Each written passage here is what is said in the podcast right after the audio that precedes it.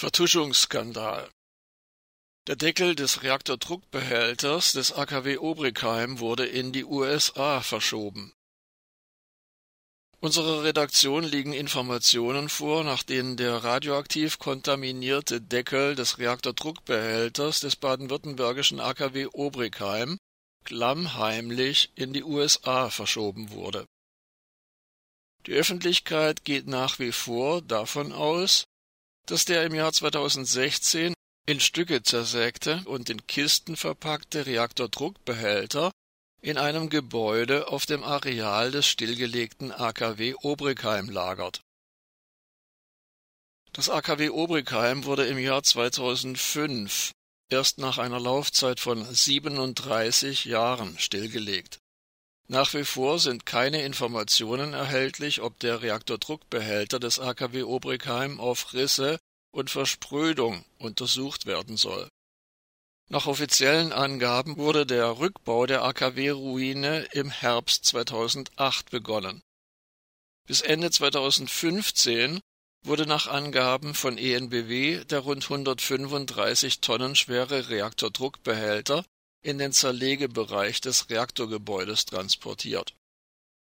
Am 27. Juli 2016 veröffentlichte der baden-württembergische Stromkonzern und AKW-Betreiber EnBW in einer Pressemitteilung, dass, so wörtlich, die Zerlegung des Reaktordruckbehälters abgeschlossen sei Wegen der starken Strahlung musste der sieben Meter hohe und knapp vier Meter Durchmesser umfassende Koloss unter Wasser zersägt werden. Nach öffentlich zugänglichen Informationen wurde auch der Deckel des Reaktordruckbehälters in Stücke zersägt und dessen Teile sowie die Teile des Reaktordruckbehälters in Kisten verpackt. Nun liegt uns die Information vor, dass der Deckel des Reaktordruckbehälters im Auftrag von EnBW zu einer so wörtlich, Fachfirma in die USA transportiert wurde. Es handelt sich um eine Firma mit Expertise zum Einschmelzen kontaminierter Metalle. Weder vom Bundesumweltministerium noch vom baden-württembergischen Minister Franz Untersteller, der für die Atomaufsicht zuständig ist, konnte bis Donnerstag, 24. September, eine Stellungnahme eingeholt werden uns wurde beschieden, wir müssten die Frage, wo sich der Deckel des Reaktordruckbehälters derzeit befindet, schriftlich einreichen. Mittlerweile liegt eine schriftliche Stellungnahme von ENBW vor. Darin räumt Bettina Meyer-Kirchner, ENBW-Pressesprecherin, ein, der Deckel des Reaktordruckbehälters des AKW Obrigheim sei zur, so wörtlich, schadlosen Verwertung an eine Firma in den USA geliefert worden. Dies sei im Auftrag von EnBW erfolgt und dabei seien alle geltenden Vorschriften eingehalten worden. Von Seiten der politisch Verantwortlichen heißt es zwar immer, es sei sichergestellt, dass kein Atommüll ins Ausland gelangen könne.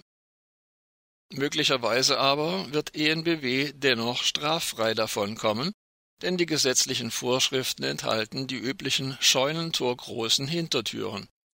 So kann geltend gemacht werden, es handele sich gar nicht um Atommüll, sondern um Wertstoffe.